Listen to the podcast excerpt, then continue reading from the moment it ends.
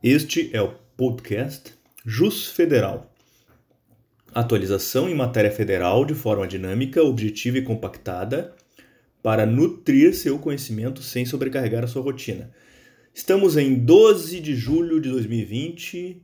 Meu nome é Rafael Martins Costa Moreira e para esta semana selecionamos um julgado do STF muito importante não só para a prática criminal, mas também para concursos, sobretudo na área policial.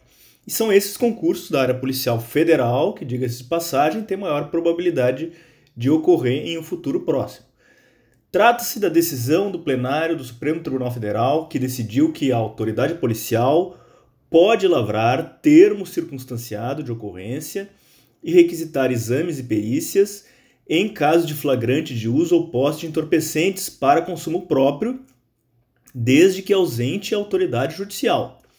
Por maioria de votos, o colegiado julgou improcedente a ação direta de inconstitucionalidade ADIM 3807, ajuizada pela Associação dos Delegados de Polícia do Brasil, ADEPOL, contra dispositivos da Lei de Drogas, a Lei 11.343 de 2006.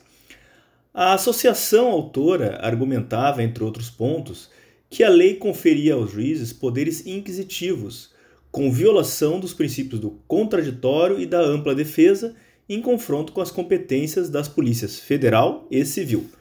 Na sessão virtual, a maioria dos ministros acompanhou o voto da relatora, ministra Carmen Lúcia, que explicou que, de acordo com o parágrafo 3 do artigo 48 da Lei de Drogas, a autoridade policial, em relação a quem adquirir, guardar ou transportar droga para consumo pessoal, pode lavrar o flagrante e tomar as providências previstas na lei, se ausente a autoridade judicial. Segundo a relatora, presume-se que, presente a autoridade judicial, cabe a ela a adoção dos procedimentos, até mesmo quanto à lavratura do termo circunstanciado. Em qualquer dos casos, é vedada a detenção do autor. Essa interpretação, a seu ver, é a que mais se amolda à finalidade dos dispositivos, que é a despenalização do usuário de drogas. De acordo com o procedimento previsto na lei, o autor do crime deve, de preferência, ser encaminhado diretamente ao juízo competente, se disponível, para que ali seja lavrado o termo circunstanciado de ocorrência e requisitados os exames e perícias necessários.